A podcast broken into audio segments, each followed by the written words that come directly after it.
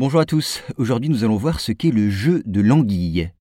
Alors parmi les traditions populaires hollandaises, le jeu de l'anguille figure en bonne place. Mais un jour de juillet 1886, cette coutume bon enfant a tourné à la tragédie.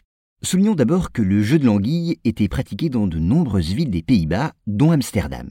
De quoi s'agissait-il? Eh bien d'abord de tendre une corde au-dessus d'un canal, situé en centre-ville. Une corde qui était fixée de part et d'autre de la voie d'eau. Ensuite, au centre de la corde, eh on attachait une anguille vivante qu'on graissait parfois pour la rendre encore plus difficile à attraper. Ensuite, eh les participants montaient dans une barque et arrivés à la hauteur de la corde, l'embarcation ne s'arrêtait pas. Chaque joueur n'avait donc qu'un très court instant pour saisir l'anguille et la ramener à lui.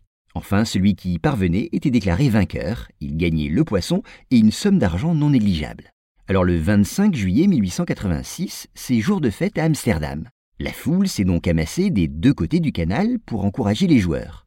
Une anguille, comme d'habitude, a été accrochée à la corde et le premier bateau s'apprête à partir. Mais ce jour-là, les participants jouent de malchance. Ainsi, malgré de nombreuses tentatives, aucun d'eux ne parvient à s'emparer du poisson gluant. Alors certains des policiers qui surveillent le déroulement du jeu jugent qu'il a assez duré. L'un d'eux pénètre dans l'une des maisons où la corde a été attachée et la coupe. Mais cette action n'est pas du goût des spectateurs. Ainsi, dès qu'il sort de la maison, ce policier reçoit des coups de parapluie. Une foule en colère qui se rue sur lui et le roue même de coups, le laissant mort sur la chaussée. Et loin d'apaiser les spectateurs, ce lynchage provoque une réaction encore plus violente.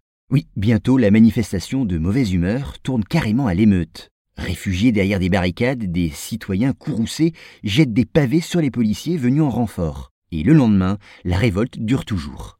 Alors, appelés à la rescousse, les soldats font usage de leurs armes. L'échauffourée finalement terminée, on relèvera 26 morts parmi les manifestants, sans oublier les 136 personnes qui furent blessées dans l'émeute.